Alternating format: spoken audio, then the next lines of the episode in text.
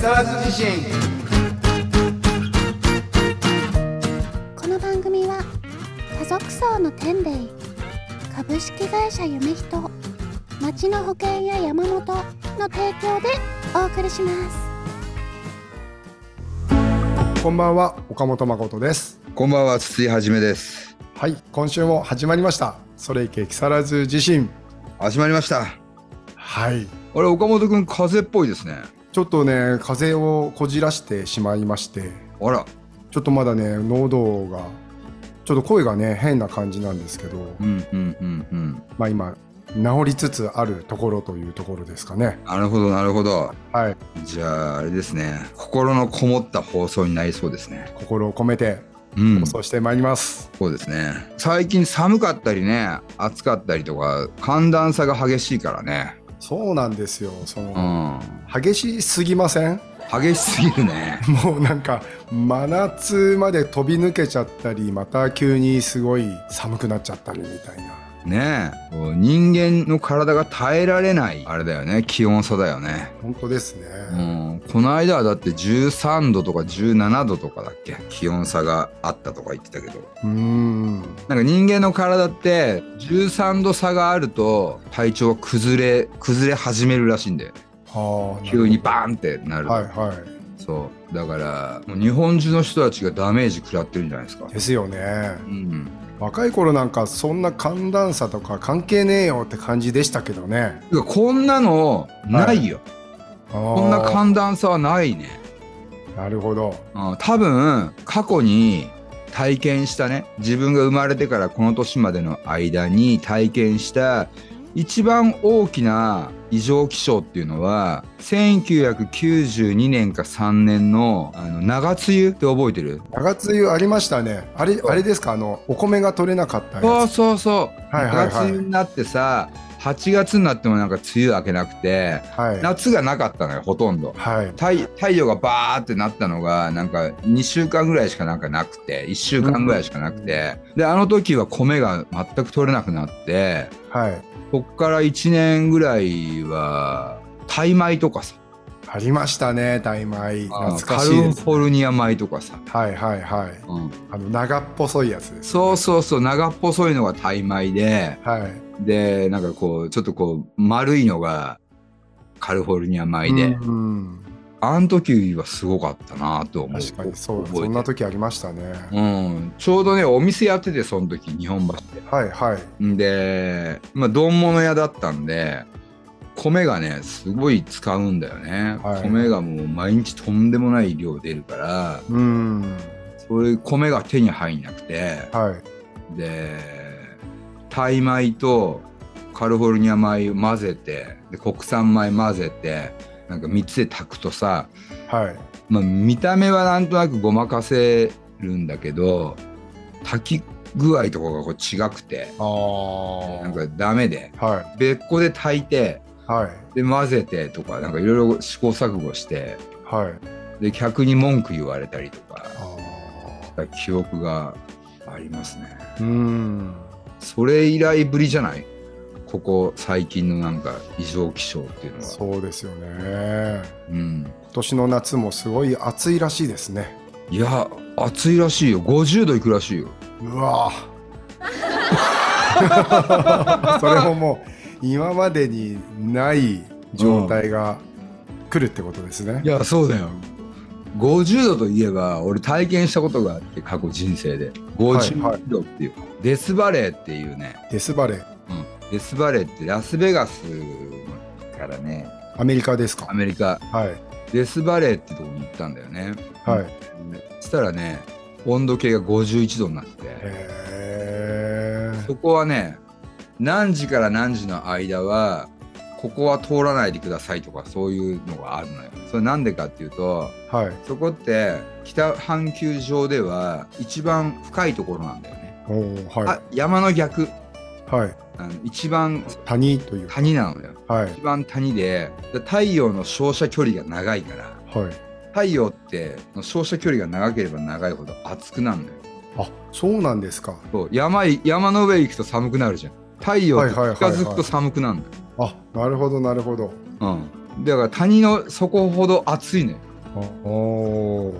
これ面白いよねこの面白いですねねなんかね近づくと熱くなりそうなイメージありますよね近づくと熱くなりそうなんだけど離れた方が熱いおーの、うん、だから太陽に照らされてる距離が長くなるからデスバレーなんてもう常にさ45度ぐらいとか常に50度ぐらいいってんの、おうん、だから車のボンネットにさーはいボンネットとか屋根にさ卵を置いたらばさ卵焼きができちゃうんだもん、あー食わなかったけどね、やばいですね、でね走行行った時はね車から降りるじゃん車の中もクーラーガンガンにしてるんだけどはい車から降りて10秒ぐらいでクラッうわやばいみたいなビーチサンダルとかで行ったんだけど、ーはいうん、歩いてるだけでビーチサンダルがしぼんでい くの。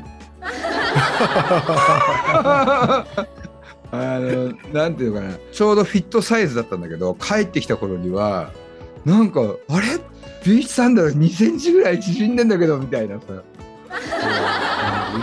超暑いですねやばいよねそれが来ちゃうんですかね日こ本れにが来る説があるよねやばいですねやばいもう外出れないよ今年の夏は下手したら、あうん、夜になると出るみたいなーうーん昼間は寝るみたい なだからタイ人みたいな生活になるんじゃないあの、うん、タイ人とかさタイとか昼間なんてさ、ーはいうん、全然人いないんだよね街行ってもへーでも夜になるとさどこの街ももう原宿状態みたいなうんそうスーパーとかも空いてる時間帯が違うからねうーん本当にタイ人はあの真逆の生活してる人たちがいっぱいいるしはい真逆の経済があるよねああなるほどうん、だからこのまま日本もさほんと40度が続いたりとか50度とかになってきちゃうとはいひょっとするとワーキングタイムとかさうんその基本的なそういうものがガチって切り替わる可能性もあるかもね。夏の昼の外とかでもう働けないですよねいや働けないですようーん 普通に寿命縮まると思うよですよね体に良くないもん、うーんうん、ねどうなっちゃうんですかねえどうなっていくんだろうね、うん 神様をお許しをって感じだよね本当ですねうんもう少しね人に優しい地球にね戻してほしいですよねとりあえずねはいなんか今回ちょっと新企画ということで、はあいのこれからサブくんに登場してもらってはいサブくんがこの1週間ぐらいでピックアップしたニュースをはい我々がはい独断と偏見ではい答えていくといおお面白そうですねう、ね、実験的企画をやってみようかなと思いますはいあわかりましたはい、じゃあ早速サブくんをちょっと呼んでみてくださいはい、三郎さん、よはい、こんばんはこサブんばん。はローです。よろしくお願いします。はろしくお願いしまお願いす。しますーい。いや、新企画ということで楽しみですね。楽しみですね。どんな感じになるんですかね。うんえーじゃあ早速はい。今日の注目ニュース。日本を滅ぼしたいのか少子化財源年3兆円医療保険料上乗せ案に悲鳴殺到逆に少子化が加速するのではないかというニュースですえ5月19日に岸田総理が掲げる異次元の少子化対策をめぐって政府が年間3兆円規模の追加財源確保を想定していることが報じられました2024年からの3年間を子ども子育て支援の集中期間とし対策の充実に伴って段階的に財源を拡充する少子化対策とはいえ社会保険料の負担がさらに増すことについて SNS で悲鳴に似た声が上がっているということです出典は Yahoo ニュースですうん。これについてどう思いますか？いや、日本を滅ぼしちゃダメだよ。そうですよね。 うん三兆円って結構大きいですね。相当大きいね。大きいですね。うん。そのなんか医療保険に上乗せっていうのがちょっと、はい。それはどういうことなんですか国民に広く負担を求めたいということで若年層から高齢者まで幅広い世代が負担している公的医療保険料に上乗せをして財源を確保しようという案が有力になっているそうです。医療保険が高くなるってことですかねそうですね。これはだからつまりそういうことだよねそのうん医療保険料が上がってそこを財源にして3兆円ひねり出すよっていうことでしょうんでそれに対してそんなことやったらば逆に少子化になるに決まってんじゃんっていうことだよね。効果が見込めないものにはちょっとねうん、そんなに大きなお金はかけられないですよね。うん。そうだよねうん、実際ねこれはどうなるんだろうね京都出るのか吉と出るのかっていうところじゃないですかうんうん。その少子化対策だから子供がさちっちゃい子供がいる人たちなんかはねイエーイって感じなのかもしれないけども、でも病院にねいっぱい通ってる人たちとかうん医療機関にお世話になってる人たちからしてみると保険料が上がるからお金が出ていくっていう話だから、うんまあ、経済の仕組みを変えましょうっていうことだよね。うんうん、うんなかなか大変ですね。大変ですね。大変ですね。ううんん。まあ、少子化対策はどうですか少子化対策って何が一番いいと思う出産のお祝い金とかそういうのに結構値上げしたりとかっていううん、案が前々から出てますけどうん。どんどんこう産んでいこうよっていうのも大事だと思うんですけど虐待とか、まあ、子どもの事故とか病気とか大人にならずして亡くなっちゃう子どもっているわけじゃないですか。うんうんうんそういう子たちを減らすことにお金を使う方がなんかこう確実に少子化対策とかになるんじゃないのかななんていうのもちょっと思ったりしますけどね。なるほどなるほど、うんうん、まあそうだよね今岡本君が言ったのはさ生まれた後のケア的な問題じゃないはい。でそのそこをしていくっていうのも大きな課題だけどもでも分母をさいきなり増やしてしまうというかさ、うん。こうとりあえず埋めみたいうん。な、そんな何割かはもうそうなってもしょうがねえよみたいな感じのさこう排水の陣的ななんかノリで日本国民を増やしていくっていうのも手かもしれないしね、うん。わうん、だからこればっかりはさ分かんないね。かんないですよね。なんかもう答えがわからないというか。うん、だからまあ一人一人がやっぱり子供を産んでうん。一人は産んで、でちゃんと育てていくっていうところじゃないですかね。そうですよね。みんながやればいいもう俺たちとかベビーブームの時代だったじゃない、うん。俺たちの親っていうのはやっぱりもうそういうのが当たり前みたいなさ、うんまあでもそれがじゃあ今度果たしていいのかっていうところでもあるしねうん。まあでもどうなんだろうね少子化問題っていうのはね。難しすぎる話題でしたね。じゃあ次行きましょうか。うん。じゃあ次の話題にはい行きます。男子高校生が家族の夕食作り160日。18歳で家を出て、3歳から願った母。この巣立ちに感慨。ということで、これはあれですか。はい。 18歳で家を出て欲しいお母さんの話っていうところですかね。えこれは、うん。りょうさん仮名なんですけどりょうさんが高校入学を控えた3年前うんコロナ禍の休校をきっかけに家族の夕食を作り始めたと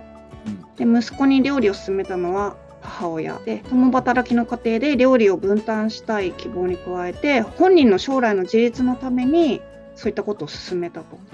で高校3年間で約160回夕食を作ったりょうさんは今年春大学に進学したとで18年間過ごした家を卒業する日が来たというちょっとこうこの巣立ちのニュースでしたどうですかこのニュースはまあ18歳で家を出すのは寂しいね。あ大学で出すのはうん。うんそうですね。でも男の子でこの18歳でこう家を出るタイミングで料理をが覚えれたっていうのはすごくう。うんんいいことだと思いますね。うん。ううん。んどちらかというと僕なんか全然今でもできない人なんで、うん。なるほどなるほど。はい。 3年間で160回だから1年間50回だとして1週間に1回って感じだね彼はね1週間に1回やったら3年で150回だもんね約ねもうちょいやってください土日に作ったって感じみたいですね土日がああなるほどうんお母さんが仕事でその時に1日1000円以内で晩ご飯を作ったっていうえー、まあでもいい経験だろうねそうです ねすごくね、うんうん確かに確かに子供がさ作ったご飯だとさ多少まずくても さあの食ってあげたいじゃないなんかうんあの俺トラウマな思い出があるんだけどはい俺小学校6年生か中学校1年生ぐらいの時に3分間クッキングで見た料理があまりにも美味しそうで俺これ作るよっつって晩ご飯で作ったんだはいただまあ味付けとか間違ったらしくてうちの親父が怒り出 してでマジとか言ってうでん外に食いに行くぞっつって 全部それを作ったやつを残したまま外に食事に行ってでそれはトラウマになってそれをその後ね4年ぐらい台所に立てなかったへえそうそうそうそうそんな悲しい思い出がありますね、なるほどうん、料理難しいからねあそうですよね慣れてしまえば簡単なんだけど、うん多分最初のさ何がやっぱ一番難しいかって言ったらば味付けだと思うんだよね、うん、うん調味料の量を間違えるとこんなにまずいものはないなっていうぐらいうんだいたい料理が下手な人っていうのはもう味覚がおかしい、ああそうですよねうん味覚がおかしいのようんうんでまた味見ってちょこっとしかしないからこう食べていかないからさ、はいなんか、なんていうの、瞬間で判断しなきゃいけないじゃん。うんなんかもう味付けおかしいと、とてもこれ、量食えねえよっていうのは味とかなっちゃったりとかしてさ、あめ ーっちゃマジ、 マジみたいな。とりあえずね。まあでも、いいニュースじゃないですか。そうですねじゃあ、うん次行きましょうか。はい目の内出血に教師が気づく児童虐待の疑いで母親と同居男を逮捕静岡県警浜松中央署ということでヤフーニュースです小学生の男の子に暴行を加え怪我を負わせた疑いで母親と同居する男が逮捕されました2人は容疑を否認しているということです傷害の疑いで逮捕されたのは浜松市中区に住む40代の母親と同居する50代の男です警察によりますと2人は4月25日夜から26日未明にかけ自宅で小学生高学年の男の子に暴行を加え怪我をさせた疑いが持たれています男の子が学校に登校した際教師が男の子の目の内出血に気づき体を調べたところ複数のあざや内出血の跡があったということです警察は犯行の裏付けを進めるとともに虐待が過去にもなかったか調べを進めることにしていますいかがですかちょっとショッキングな、さっきね、岡本君も触れてましたけどね、うはん幼児虐待とかね、いうんこれはまずいよね。そうですねやっぱこういう子供をやっぱりなんか守るね何か仕組みを作らないとうん確かにね。うんうんやっぱりなんかさシングルマザーは大変なのはわかるんだけどうんでまだシングルマザー若かったりするとさ、ね、あの男が欲しくなってしまったりするっていうのもわかるんだけど子供を産んでしまったならばもうその子は7歳ぐらいまではちょっと我慢しましょうみたいな気持ちにはなるけどね。うんあーこの同居男っていうのが多いですよねいや多い多い多い、うんうん多い多い。多いですよね動物界のさ自然な摂理としてさはオスは他のオスの子供を殺すみたいなものがあるんだよね、い確かにそうですよねクマとかライオンとかも猿とかもなんかもあったりとかするからうんだから本能的に、そうですねうん、そんなことしちゃいけないんだけどうんうん本能的にやっぱこうイラッとくるんじゃないうんの、まさに本能的なんだけどそこをうんうんやっぱり理性ある人間なんでねうん、だからうんシングルマザーもさなんかこう腹くくってうん子供を取るのか男を取るのかって決めてさうんで子供も育てらんないし家,、ね、家にいてさその別の男に殴られちゃうようだったらば、うん児童相談所に連れて行くとかね、うんうん、じゃないとここんなさなんか目の中に内出血何歳の子供だかわかんないけど、うんこれ顔面パンチされてるからねうーんあー子供に顔面パンチって結構よよくないよ、いやいやよくないですようん、うん絶対にうーん あーねえなかなかねいろんな浜松中央署も大変ですね、そうですねうんまだ2人は容疑を否認しているということですねああ否認しちゃまずいよね、うーんうん、もう認めろよっていうねうーんもうこれでもさもうこの2人もそうだし子供は今どっかにも預けられてるんだろうけどさもうテンパってるよねこの先どもう良くななる想像ができないみたいな感じなうーの、んうんね、こういうのなんていうんですかねこういう行き詰まり感みたいなねニュースをね聞くとね、まあ、でも子育てに向いてないなって思う人っているよねそうですよねうんいやうん、俺もね友達でねいるんだよねでやっぱりね子供ができちゃったりとかして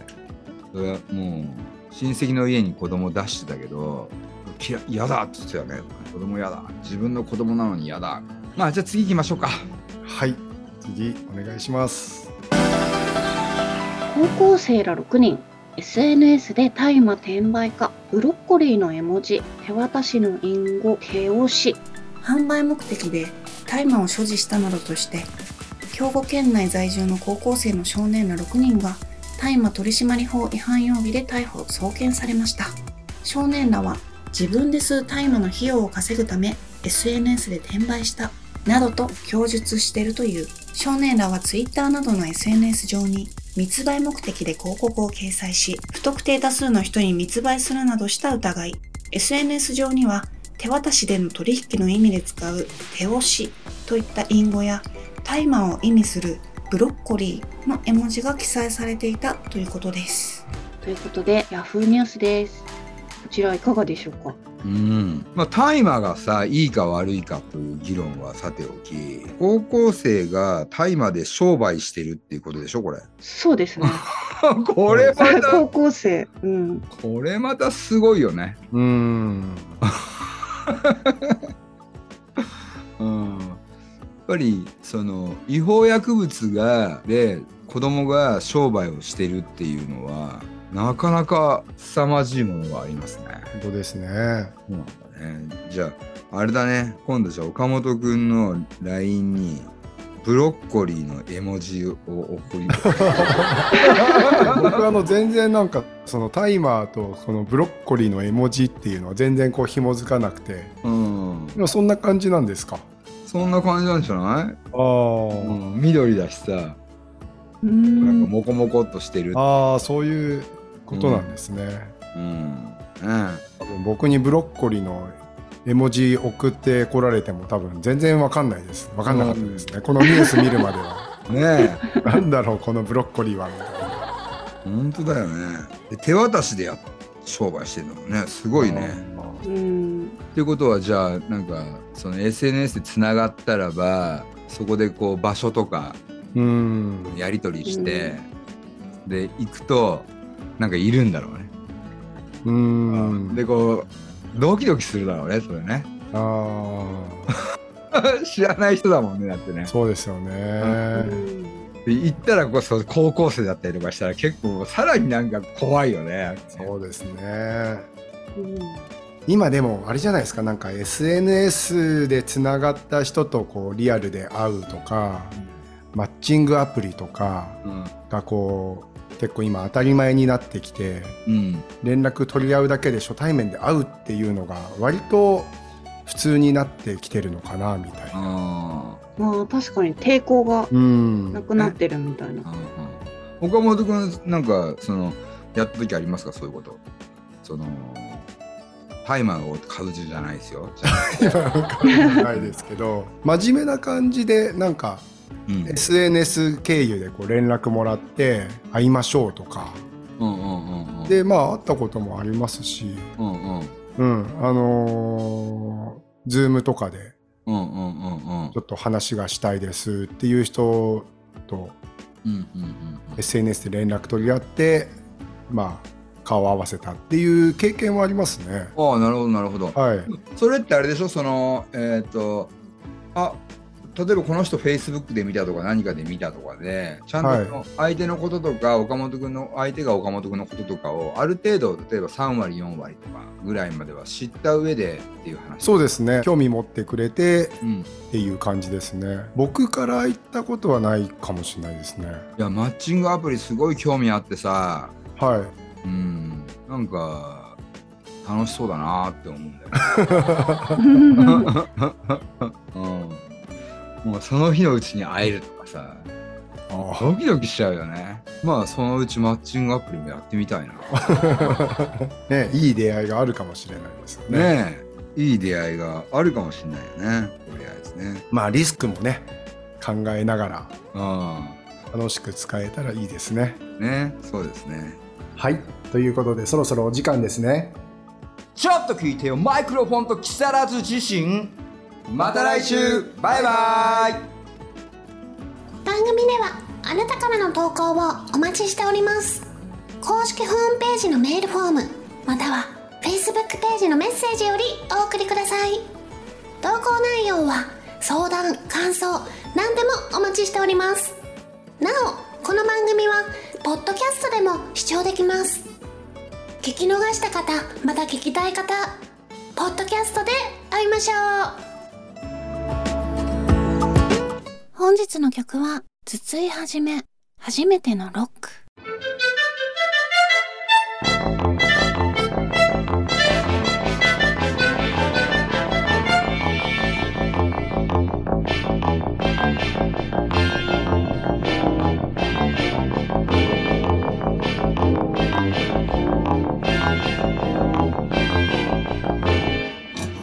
赤い絵の具使い切ってなくなってビート刻む筆が何か切なくて愛のことがずっと忘れられなくて音に耳がきっと何も足りなくて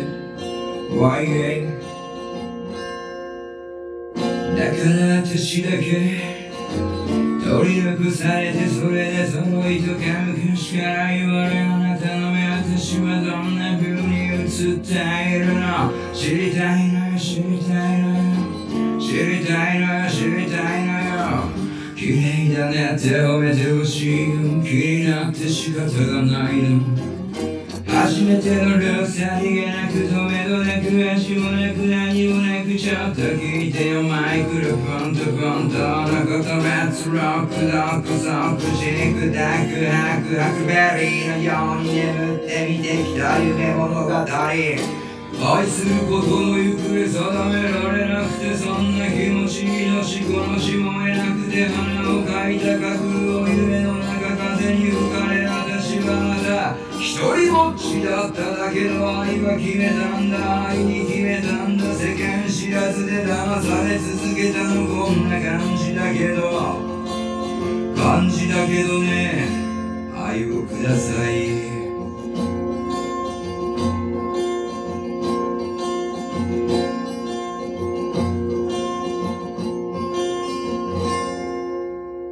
じれったいほどの愛情の条件を横行するとそっと走行する構造がさささ想像変わらない気持ち感情の超越を変更する情報と上演する映像をどうぞだから情景が終わるの見る初めての両さりがなくどめどなく味もなく何もなくちゃんと聞いてよマイクロフォンとフォントのことレッツロックドクゾクチクダクハクハクベリーのように眠って見てきた夢物語それでわかるでしょう余裕がないのあなたの目私はどんな風に映ってるの知りたいのよ知りたいのよ知りたいのよ OK 傷つけないで触ってほしいよあの絵上手じゃないのすぐに涙がこぼれてきちゃうんだろう